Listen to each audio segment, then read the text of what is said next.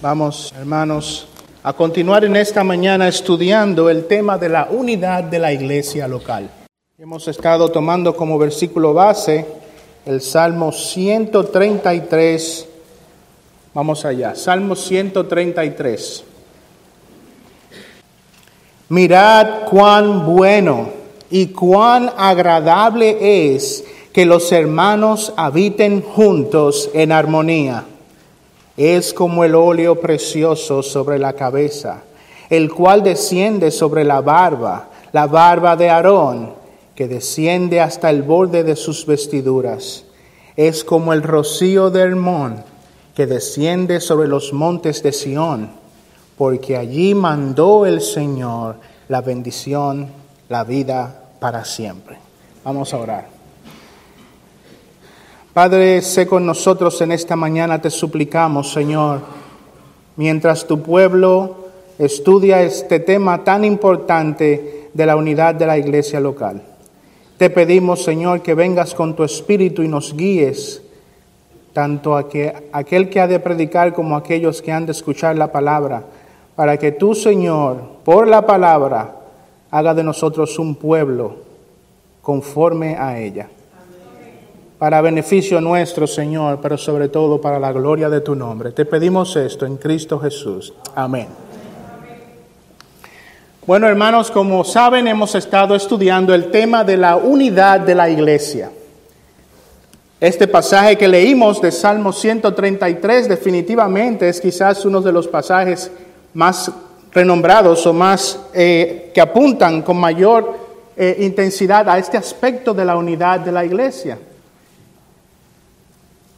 Ahora, al hablar sobre la unidad de la iglesia, esto puede traer muchas ideas a muchas mentes.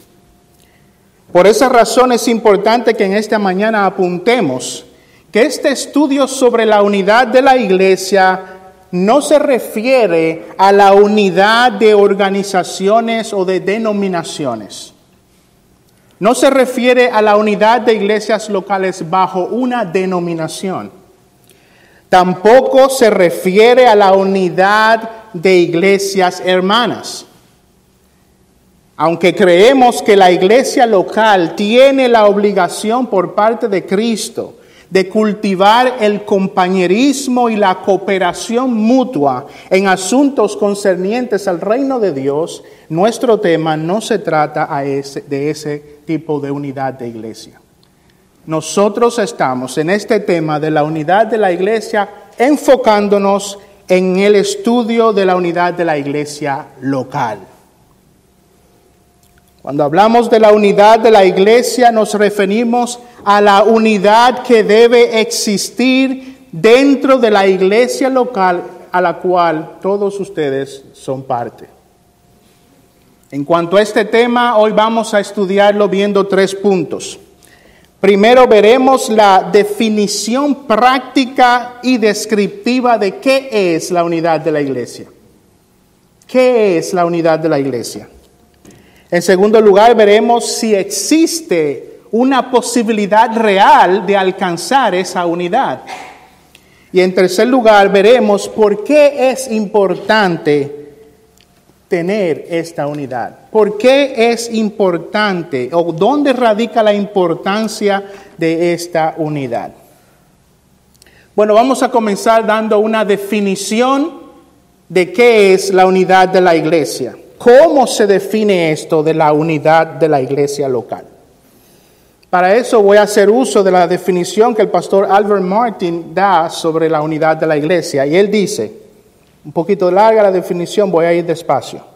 Dice, la unidad de la iglesia es el estado en el cual una congregación específica y local, por medio de las operaciones efectivas de la gracia redentora, ha alcanzado y mantiene como clima predominante la unidad y la, y la armonía en su comprensión mutua su afecto, su propósito y su actividad.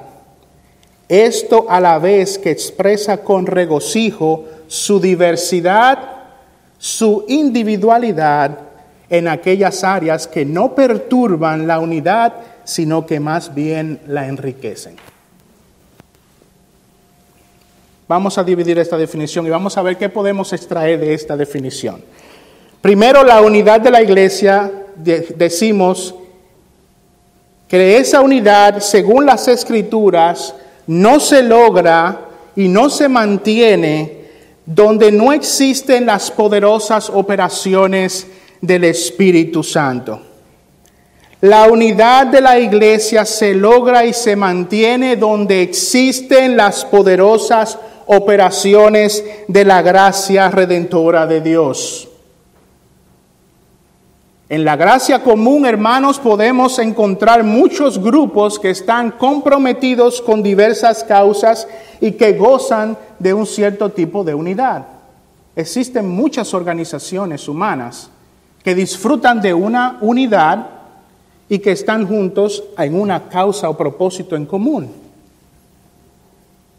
Por otro lado, hay también cuerpos eclesiásticos que tienen mucha unidad, pero su unidad está ligada a un apego idólatra, a una causa.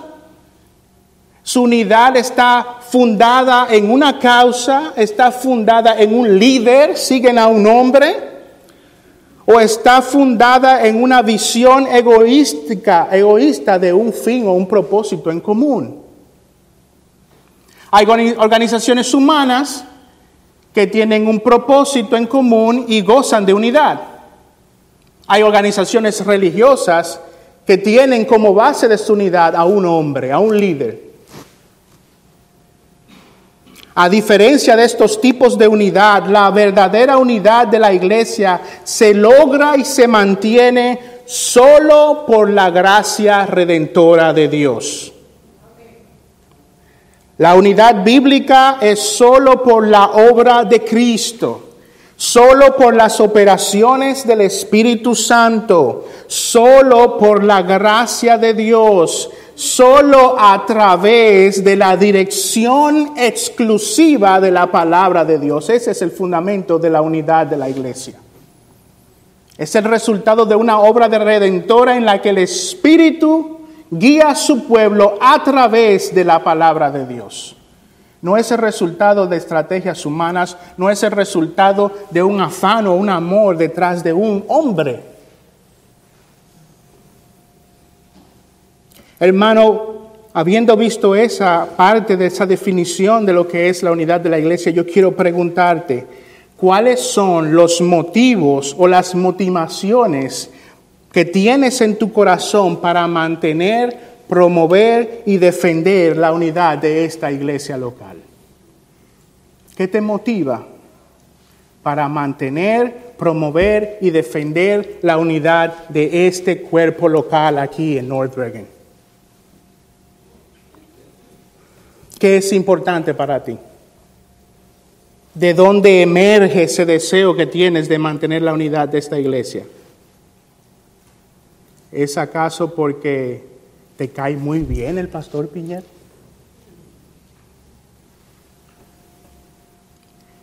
¿Es la unidad de esta iglesia importante para ti porque tienes una muy buena relación de amistad con tus hermanos? No estoy diciendo que amar, respetar al pastor debe ser algo mal, no es algo, es bíblico. No estoy diciendo que amar a los hermanos no es importante, es bíblico.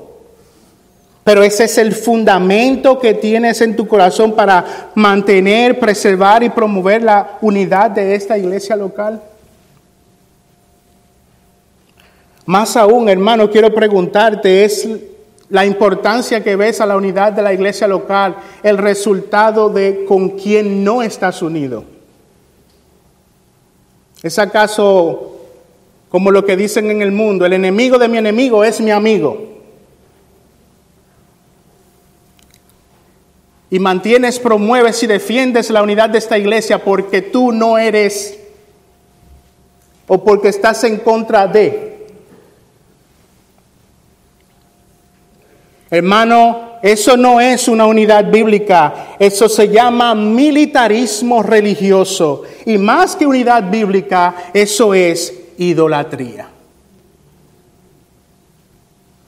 Nuestra motivación para mantener, promover y defender la unidad de la iglesia local debe ser la realidad de que compartimos una misma mente, un mismo espíritu, una misma obra redentora y el mismo entendimiento de lo que la palabra de Dios demanda de nosotros y esa motivación para obedecer a la palabra de Dios.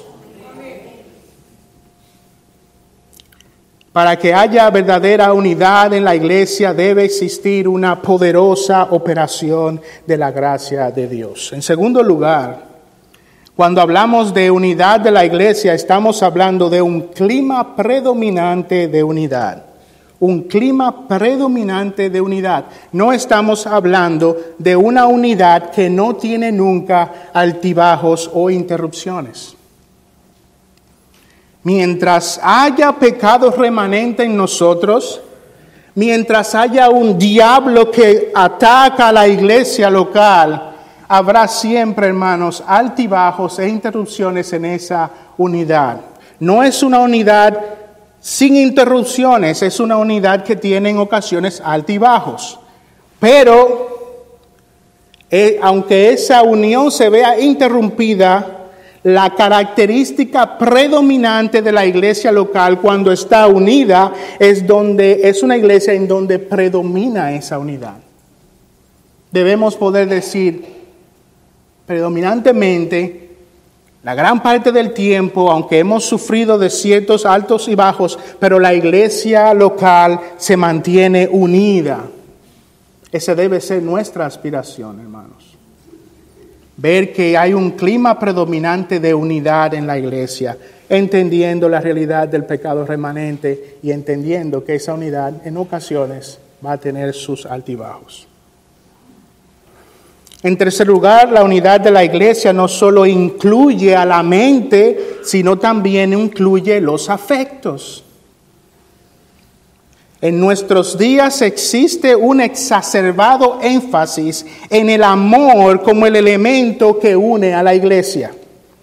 Pero debemos preguntarnos cuando vemos que se promueve ese énfasis exacerbado de los sentimientos y del amor como esa, ese elemento que une a la iglesia, debemos preguntarnos el amor según quién. ¿Según quién? ¿Es tu versión del amor? Es mi versión del amor. No estoy diciendo que el amor no es importante, el amor es importante, es vital para la unidad de la iglesia, pero es el amor según quién. Hay un exacerbado interés por el amor como ese elemento que ha de unir a la iglesia. Si bien es, cierto que existe un énfasis en ocasión exacerbado del amor como esa base para la unidad, también es cierto que no puede haber verdadera unidad si no hay amor, si no hay un amor bíblico, si no hay un amor conforme a la palabra de Dios. Por eso en ocasiones cuando vemos personas que atacan a la verdad como la base de la unidad, y exaltan a el amor por encima de la verdad, entonces nos preguntamos, ¿el amor según quién? ¿Según quién? No, la verdad, hermanos, es la base de la unidad, porque es la verdad lo que nos dice cómo debemos amar a nuestros hermanos. En esto conocerán todos que sois mis discípulos, dice el Señor, si tuvieres amor los unos por los otros. Es Cristo, es su palabra la que define el amor que ha de haber en la iglesia. La unidad, hermanos, siempre es conforme a la verdad. Siempre. En cuarto lugar, la unidad de la iglesia local incluye una diversidad que no perturba esa unidad, sino que más bien la resalta y la enriquece. La unidad de la iglesia incluye la diversidad. En otras palabras, cuando hablamos de la unidad de la iglesia, no estamos hablando de uniformidad en la iglesia. La unidad de la iglesia no se basa en que todos vistan una misma ropa que todos oren con un mismo tono, que todos los que enseñan en la iglesia lo hagan de la misma manera. No, eso no quiere decir que estamos unidos. Eso no es la unidad. La unidad no es uniformidad. La unidad, la verdadera unidad de la iglesia incluye la diversidad. A los dominicanos, a los ecuatorianos, a los hondureños, a los, eh, a los argentinos, a toda la diversidad que el Señor ha creado en el mundo, la incluye, todo eso es parte de la unidad de la iglesia y es esa diversidad no la que divide a la iglesia, sino que la enriquece. ¿Por qué? Porque en esa diversidad, cuando los hijos de Dios están sometidos a la verdad, entonces la diversidad de cada uno de ellos sometidos a la palabra de Dios, entonces eso enriquece la unidad.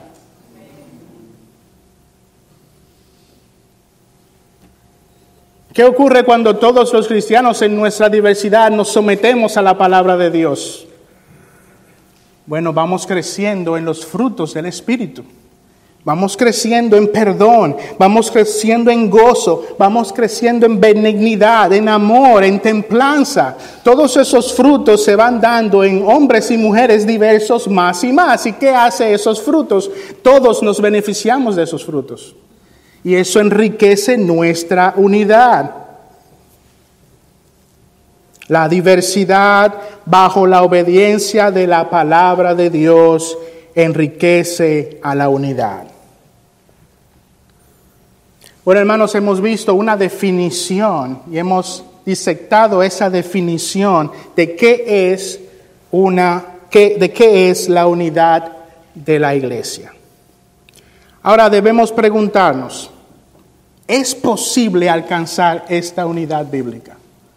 ¿Es posible alcanzar esta unidad bíblica? La palabra de Dios nos enseña que sin lugar a dudas tal estado de unidad es alcanzable. Tal estado de unidad, aunque pareciese en el mundo en el que vivimos tan dividido, pareciese algo inalcanzable. No, la palabra de Dios nos da ejemplos en los cuales podemos ver que esa unidad es alcanzable. Vamos a ver, oh, hermanos, dos ejemplos que nos muestran que esa unidad es alcanzable. En primer lugar, hermano, quiero que consideremos el ejemplo de la iglesia en Jerusalén. Vamos a Hechos capítulo 2, versos 41 al 44.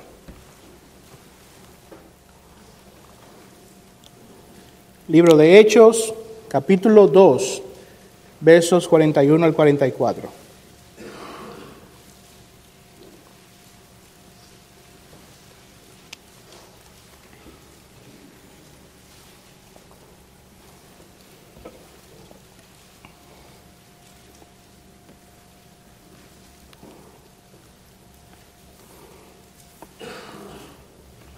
Hechos 2, verso 41, dice así.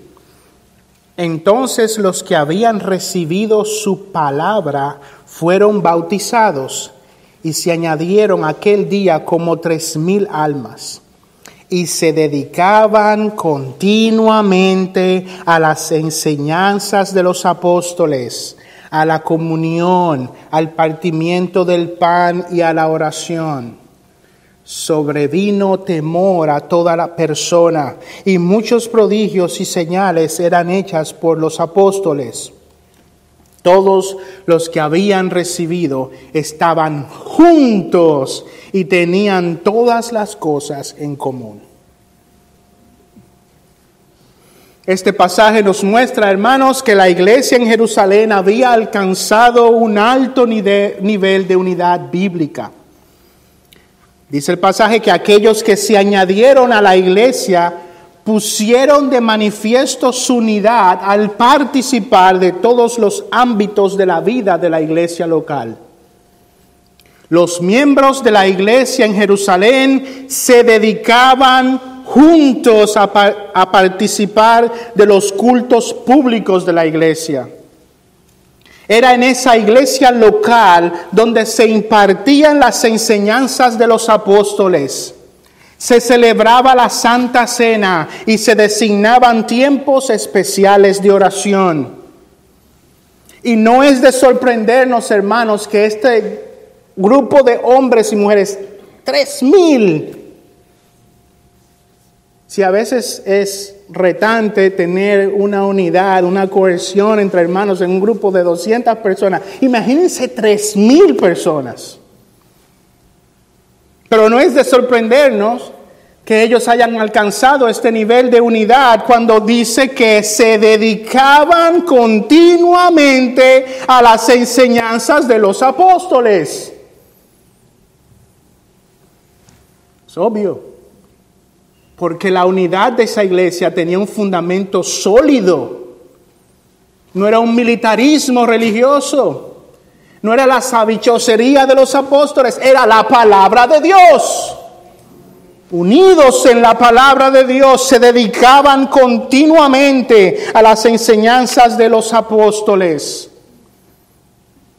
Se dedicaban a la comunión. Tenían en alta estima la comunión de los hermanos. Dedicaban tiempo a sus hermanos. No salían corriendo cuando terminaba el culto salían al paso para saludar a sus hermanos, conocer a sus hermanos. Dedicaban tiempo a la comunión, al partimiento del pan y a la oración.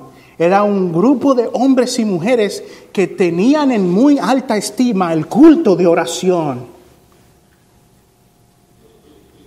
Cuando faltas al culto de oración, debilitas la unidad de la iglesia.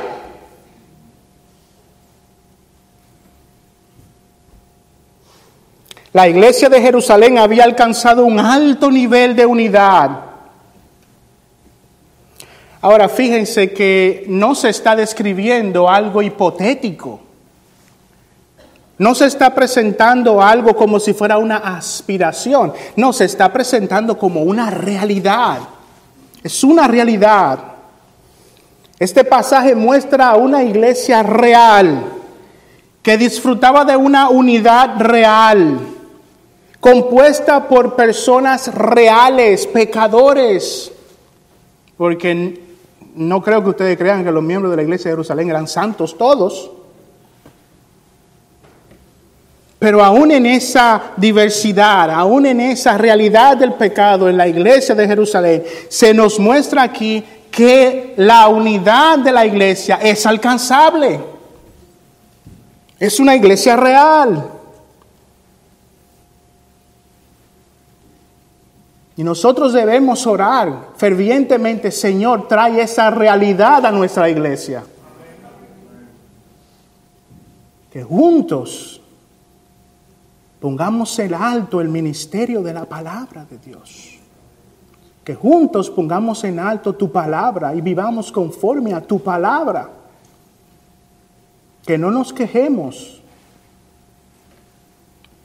cuando no vemos en esta, nuestra iglesia local esos asuntos accesorios que vemos en otras y tanto quisiéramos. No, Señor, gracias, porque aquí se le da énfasis a la palabra de Dios. La unidad de nuestra iglesia depende de la palabra de Dios. Porque el amor que habrá entre nosotros debe ser según la palabra de Dios. Nuestro compañerismo debe ser según la palabra de Dios. Nuestras obras de misericordia y de amor los unos para con los otros debe ser conforme a la palabra de Dios, hermanos. A ninguno de nosotros nos conviene que nosotros estemos aquí fomentando un amor que no sea el bíblico. A ninguno de nosotros nos conviene que se esté fomentando un compañerismo que no sea el bíblico. No, Señor, danos unidad, pero no nos des unidad conforme a nuestras versiones particulares y nuestros deseos y nuestras idiosincrasias. No me des aquí unidad para con mis hermanos en la versión dominicana de la unidad de la versión costarricense de la unidad. No en la diversidad, que todos sometidos a la palabra de Dios pueda haber una real unidad. La unidad es real, hermanos. Puede ser alcanzable. Ahora noten que esta fue una unidad, esta fue una unidad en la que cada cristiano, cada miembro de esa iglesia participaba voluntariamente de ella. Ahí no se daban presiones o coerciones. Era voluntariamente que se participaba de esa unidad de la iglesia. Miren allí en Hechos 2, versículos 46 y 47 dice, día tras día continuaban unánimes en el templo y partiendo el pan de en los hogares, comían juntos, forzados, porque tú sabes que si no voy me van a criticar. No, juntos con alegría y sencillez de corazón, alabando a Dios y hallando favor con todo el pueblo. Y el Señor añadía cada día al número de ellos los que iban siendo salvos. Nadie le torcía los brazos a los miembros de la iglesia en Jerusalén para que vivieran en unidad. La unidad era libre y voluntaria. Ahora, si esa unidad, piensen en esto, hermanos, si esa unidad era libre y voluntaria, y nosotros entonces reconocemos la realidad del pecado remanente, entonces debemos preguntarnos, ¿cómo pudieron nuestros hermanos, nuestros hermanos en Jerusalén lograr esa unidad. No había coerción para que estuvieran juntos, era libre, voluntario, pero esa libertad que cada uno tenía era bajo la realidad del pecado remanente. ¿Cómo entonces lograron en esta iglesia en Jerusalén tener este tipo de unidad? Bueno, vamos al capítulo 4 de Hechos en el verso 32 y 33.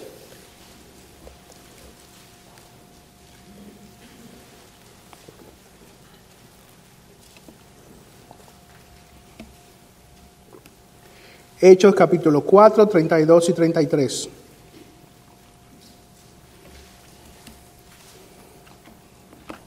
Dijimos en nuestra definición que la unidad de una iglesia local es por medio de las operaciones efectivas de la gracia redentora, ¿verdad? Hechos 4, versículos 32 y 33. La congregación de los que creyeron era de un corazón y una alma. Y ninguno decía ser suyo lo que poseía, sino que todas las cosas eran de propiedad común con gran poder los apóstoles daban testimonio de la resurrección del Señor Jesús y abundante gracia había sobre todos ellos. Este nivel de unidad que la iglesia de Jerusalén había alcanzado no era el resultado de las estrategias de los apóstoles no era el resultado de un predicador talentoso, no era el resultado de, estrategias humanas, no era el resultado de la gracia divina sobre esa iglesia. Hermanos, este no es un ejemplo idealista, esto no es solamente un ejemplo hipotético, este no es solamente algo que se nos pone para que pensemos y soñemos, oh, si eso pusiera pasar, no, este es un ejemplo real. Y esta iglesia era de un corazón y de una alma porque abundante gracia había sobre todos ellos. Y ese debe ser el ruego y la súplica de esta iglesia local. Señor, ven y derrama sobre nosotros esta misma gracia. Y no nos dé poca. Danos esa gracia abundantemente. Porque si hemos de estar unidos, va a ser sobre el dominio de la palabra de Dios sobre nosotros, guiándonos por su espíritu va a ser a través de tu gracia solamente, hermano. El Señor venga con poder y nos una con esta misma gracia celestial. Bueno, hemos visto el ejemplo de la iglesia en Jerusalén. Ahora vamos a ver otro ejemplo en la iglesia de Filipos. Vayan a Filipenses capítulo 1, versículo 27.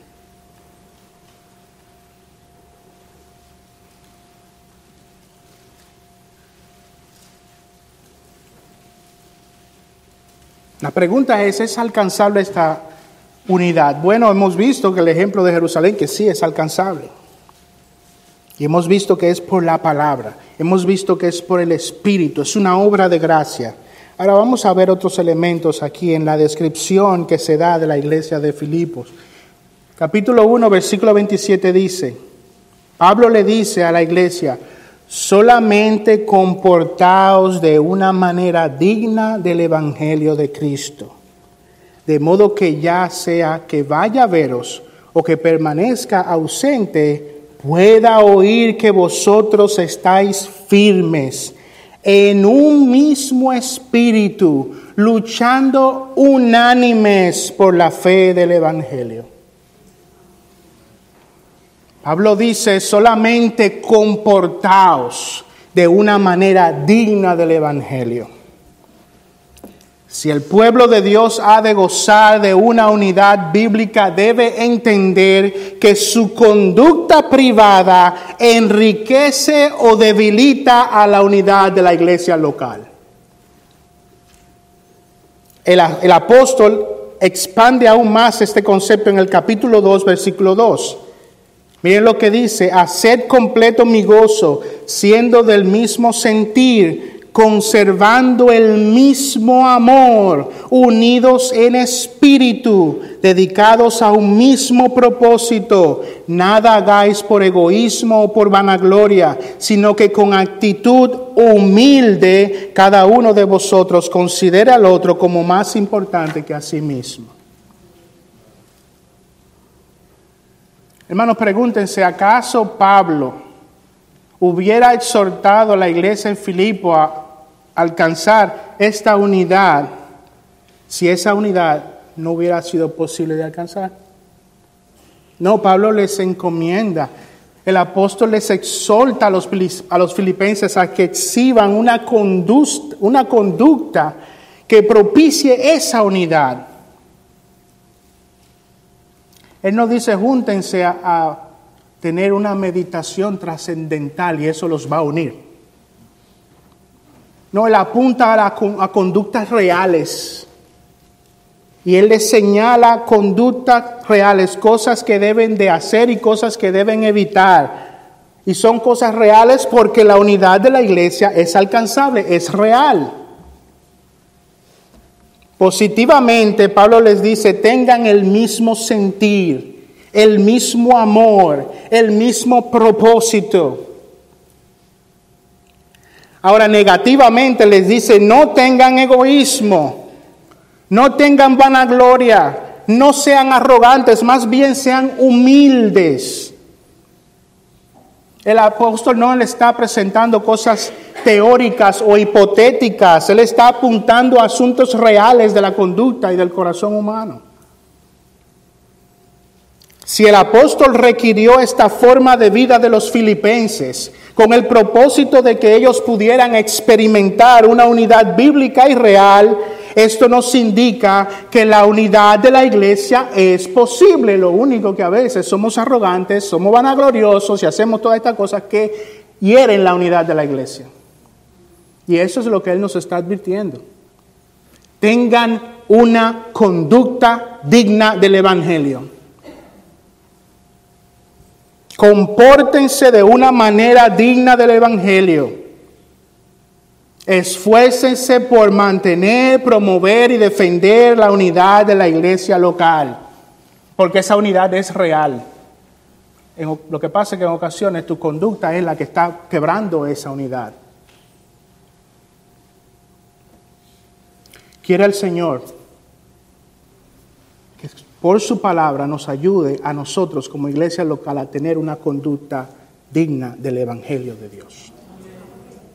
Digna. Hermanos, si en realidad estamos preocupados por la unidad de nuestra iglesia local, ¿sabe por dónde debe comenzar eso? Por ti.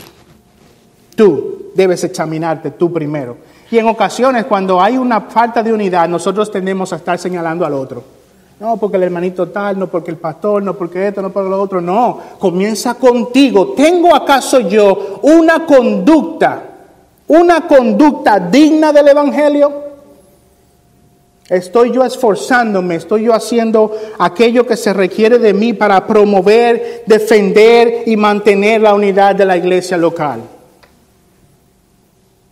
Una y otra vez, una y otra vez he visto lo mismo, una y otra vez. Personas que se quejan, oh, que no hay amor en la iglesia, que no me invitan, que esto, que lo otro. Yo pregunto, ven acá, ¿cuándo fue la última vez que tú invitaste a un hermano de la iglesia? Oh, no, porque yo, que lo esto, que lo otro. Claro, porque no comienza la crítica, no comienza contigo. Comienza con el otro. El problema siempre es el otro. Comienza la crítica contigo mismo. Estoy yo, estoy yo teniendo una conducta digna del Evangelio. Tu conducta privada afecta a todos nosotros nos afecta a todos nosotros. Quiere el Señor, por su Espíritu y a través de su palabra, ayudarnos a que todos nosotros, en aras de la unidad y en aras de la gloria de Dios, tener una conducta digna del Evangelio. Ahora, habiendo visto la definición de la unidad de la iglesia local, y habiendo visto y habiendo probado por las escrituras que dicha unidad es alcanzable, entonces debemos preguntarnos por qué esa unidad es importante. ¿Por qué es importante? Bueno, hay múltiples razones por las cuales la unidad de la iglesia local es muy importante. Primero es importante porque la unidad de la iglesia redunda para la gloria de Dios, sea que comamos o bebamos o hagamos cualquier otra cosa, cualquier otra cosa, debemos hacerla para la gloria de Dios. Miren lo que dice en Romanos capítulo 15, versículo 5. Y que el Dios de la paciencia y del consuelo os conceda tener el mismo sentir los unos para con los otros, conforme a Cristo Jesús, para que unánimes a una voz glorifiquéis al Dios y Padre de nuestro Señor Jesucristo. Es todo para su gloria.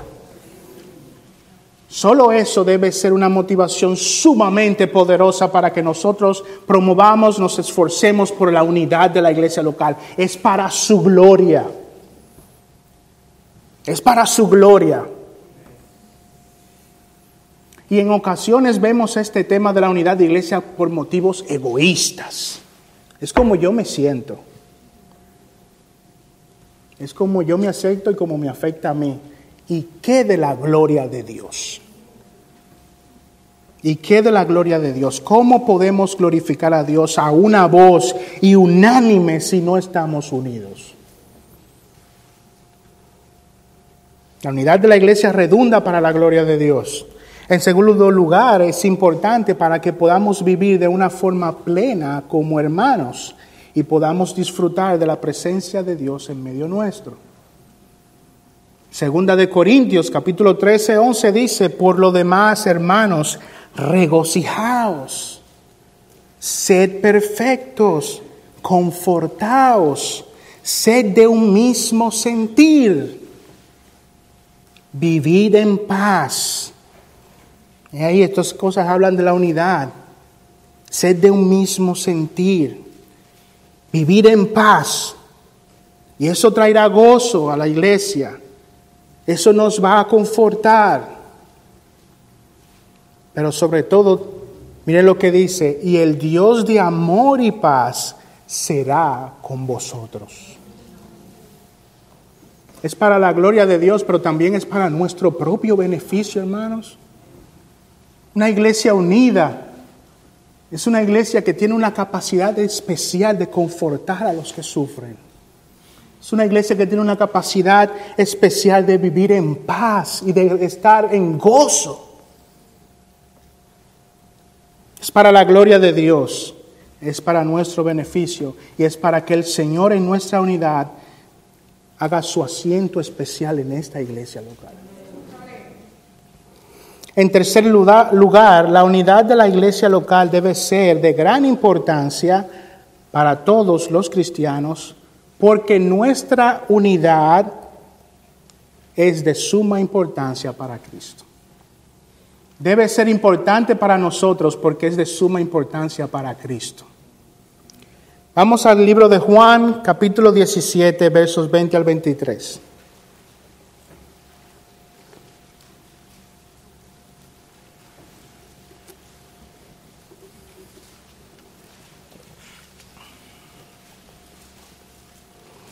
Juan 17, versos 20 al 23.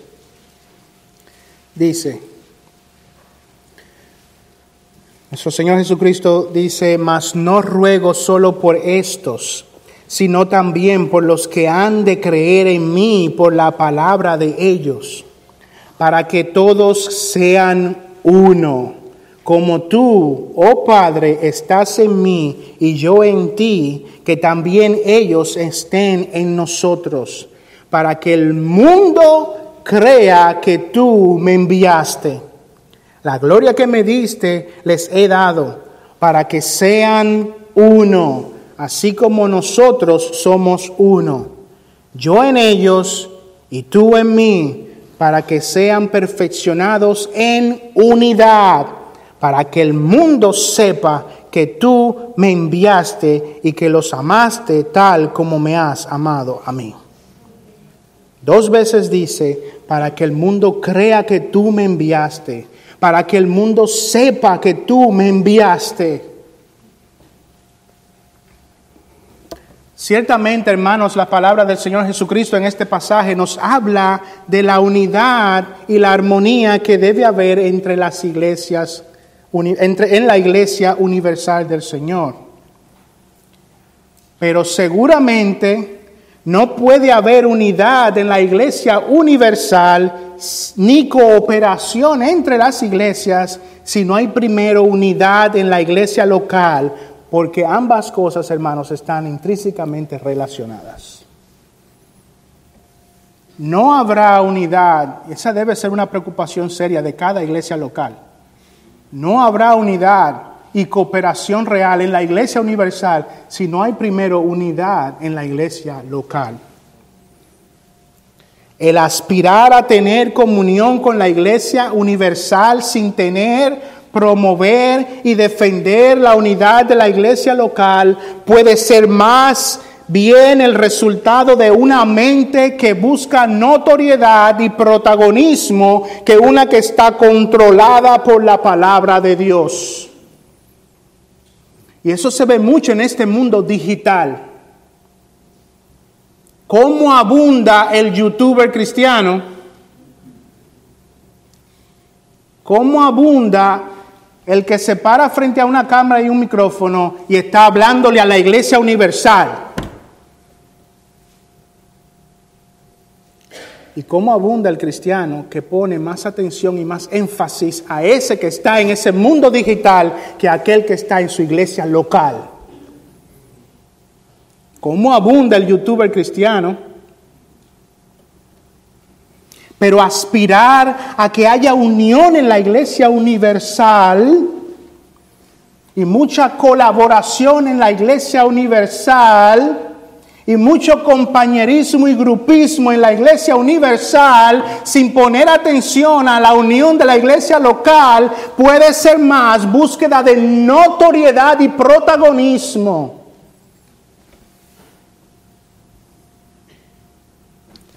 Que nuestra iglesia esté en el medio. Que cuando tomen la foto con las grandes figuras del mundo cristiano. Yo quiero ver al Pastor Piñero ahí. No, yo lo quiero ver ahí. Porque si no, mi pastor no está en nada. Así me dijo uno. Hay mucho énfasis hoy día a esa cosa. A expensas de la unidad de la iglesia local. No puede haber verdadera unidad en la iglesia local, en la iglesia universal, si no hay unidad en la iglesia local. Hay mucho protagonismo, pero no verdadera unidad. Buscar la unidad de la iglesia universal mientras se descuida la unidad de la iglesia local es una hipocresía que puede tener bien su origen en la idolatría.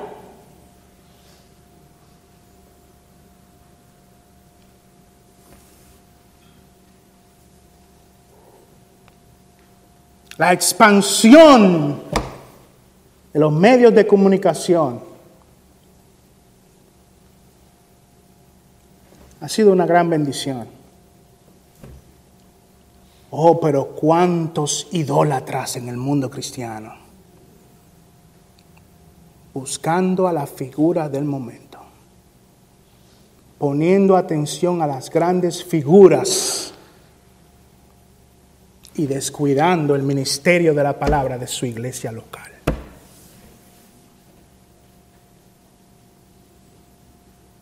Mi pastor no predica como tal. Mi iglesia no hace lo que hace la iglesia tal. Eso es idolatría, hermanos.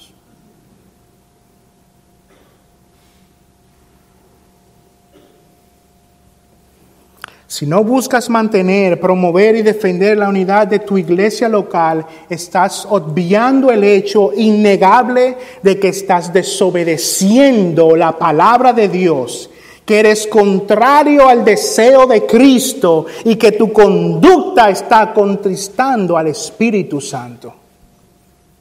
Y una iglesia que está más enfocada en la próxima conferencia donde vendrá el predicador tal. No estoy diciendo que esas son cosas malas, estoy hablando de un enfoque donde el lugar preeminente de la iglesia local llega a un segundo plano. Puede estar contristando al Espíritu Santo.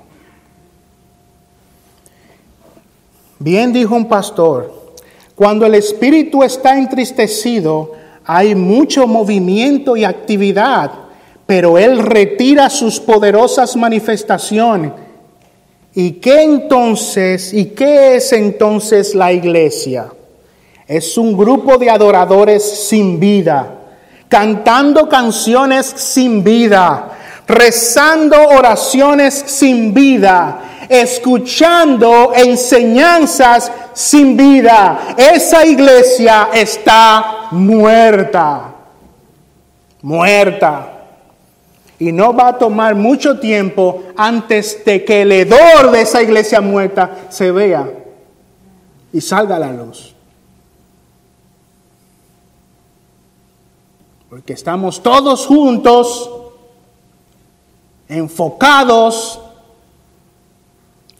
en una aparente unidad,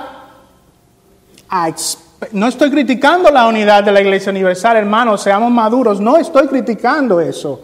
Estoy criticando que estas cosas se hagan a expensas de la unidad de la iglesia local. Estoy criticando que la unidad de la iglesia local se ponga en un segundo plano. Estoy criticando que organizaciones para eclesiásticas vengan y tomen el lugar de la iglesia local. Dios no te unió a una organización para eclesiástica, Dios te unió a una iglesia local, donde se predica la palabra de Dios.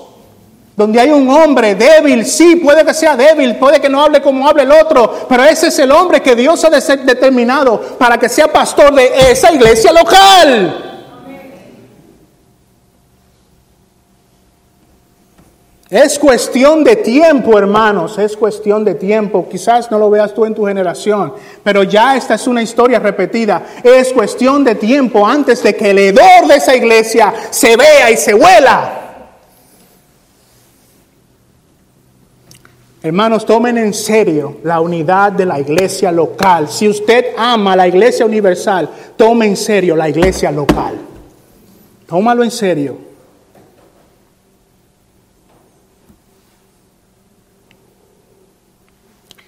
Cuando nosotros no tomamos en alta estima la unidad de la iglesia local, estamos devaluando la razón por la cual Cristo vino a morir en este mundo, hermanos. Dos veces el Señor lo dijo, para que crean que tú me enviaste. Para que el mundo sepa que tú me enviaste. Para que el mundo crea que tú me enviaste. Dale unidad a la iglesia local para que el mundo crea que tú me enviaste. Entonces, ¿qué dice la iglesia local cuando no muestra unidad? ¿Qué dice? Dice, no, eso no es verdad. Cristo no vino a este mundo. Niega esa realidad. El Señor ora por la unidad de la iglesia para que el mundo crea que Él, el Padre, lo envió.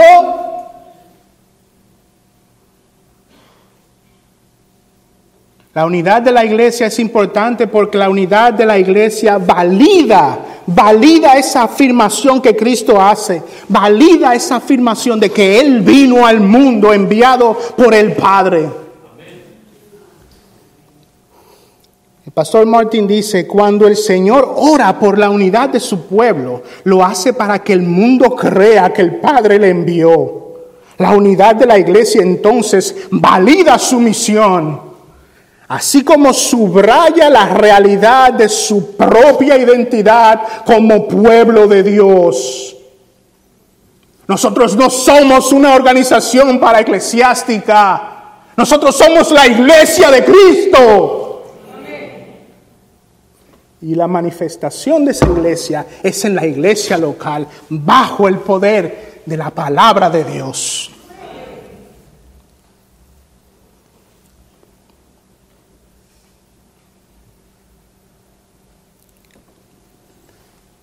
Te preocupas por aquello que le preocupa a Cristo. Te preocupas por aquello que le preocupa a Cristo. Si tu respuesta es que no, si tu respuesta con tu palabra o con tu conducta es que a ti no te importa la unidad de la iglesia local, eso muestra que estás contristando al Espíritu Santo.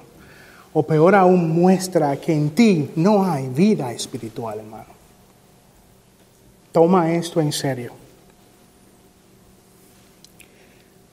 Si en ti no hay interés por promover, defender la unidad de la iglesia local, entonces ven a los pies de Cristo y pide perdón por ese pecado. Ruega al Señor Jesucristo.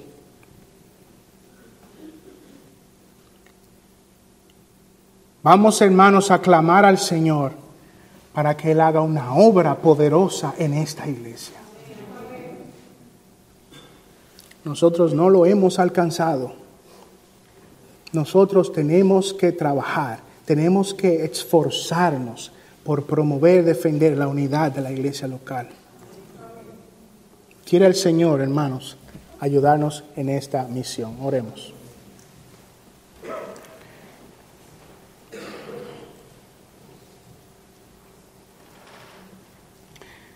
Padre eterno, te damos gracias por tu palabra, porque ella es clara para nosotros. Y podemos ver nuestros pecados y podemos ver, Señor, nuestras faltas, pero gracias porque también tú nos muestras tu gracia. Oh Señor, danos una unidad especial para tu gloria, para el bien de tu iglesia, Señor. Danos un corazón, Padre, unido y ayúdanos, Señor, de ser de bien a la iglesia universal. Cuánta necesidad hay en este mundo, Señor.